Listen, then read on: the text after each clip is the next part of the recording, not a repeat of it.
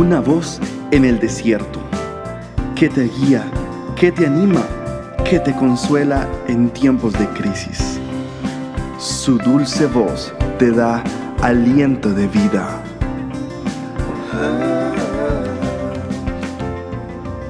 Red de Mujeres Embajadoras.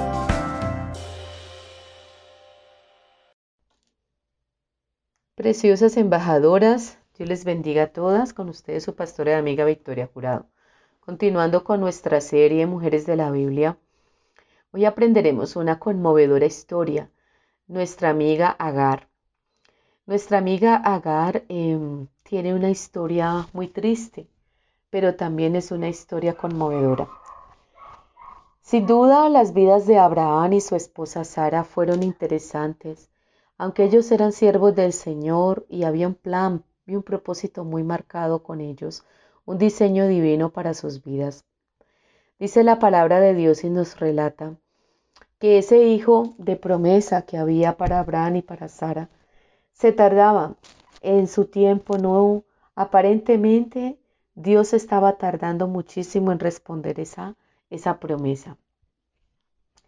Entonces Sara y Abraham decidieron ayudar a Dios decidieron que Abraham en su tiempo se acercara a Agar su sierva y pudieran procrear el hijo, aparentemente el hijo de la promesa. Agar quedó embarazada, pero las cosas no salieron como ellos esperaban. Sara había planeado muchas cosas para que el hijo de Agar fuera su hijo, pero, pero significaba esto que Agar sería la mujer privilegiada porque le estaba dando un hijo a Abraham. Abraham se sentía muy bien, pero Sara no, porque Agar miraba a Sara con desprecio y con arrogancia. Tal vez lo hizo para alardear de su capacidad para quedar embarazada. Quizás le daría órdenes a Sara, quizás la menospreciaba, pero esta situación llegó a empeorar y a amargar el corazón de Sara, su patrona. Agar decidió huir, haciéndole así honor a su nombre, que significa huida o fuga. Dicen las escrituras que Agar se fue al desierto con sus emociones muy alteradas. No obstante, Dios estaba velando por Agar y por el hijo que aún no había nacido, el hijo en sus entrañas. Él envió Dios un ángel para animar a esta mujer. ¿Se puede usted imaginar, preciosa embajadora, una mujer sola, embarazada, atravesando un desierto? Solamente con una pieza de pan y un jarro de agua. Eso era todo lo que tenía Agar no tenía dinero, no tenía mudas de ropa, no tenía provisiones para atravesar ese desierto. Probablemente las intenciones de Sara era que Agar falleciera atravesando el desierto y por ende el hijo, el hijo que aún no nacía. Para su seguridad y bienestar y la del hijo, el ángel del Señor se acerca a Agar y le da promesas y le dice, mujer, ese hijo que tienes va a nacer y se va a llamar Ismael y será un pueblo grande.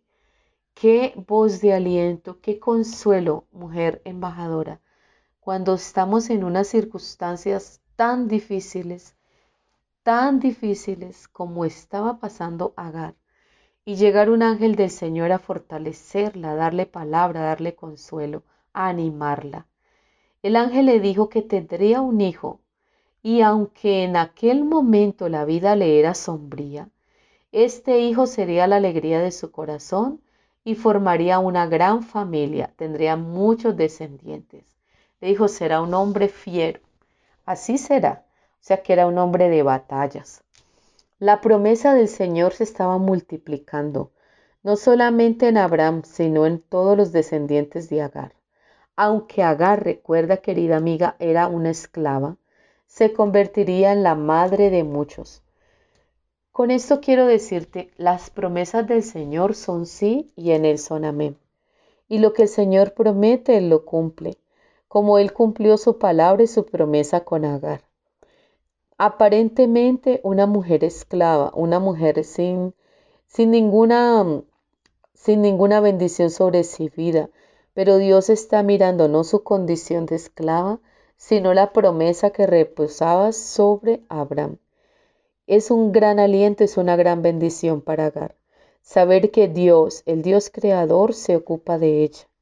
Dios envió su ángel para fortalecerla. Dios envió su ángel para ministrarle y para darle una palabra. Dios envió su ángel para devolverla del desierto a la casa de su señora. Porque en las escrituras relata y le dice, vuélvete a la casa de tu señora y colócate sumisa bajo su mano. ¿Qué quería decir?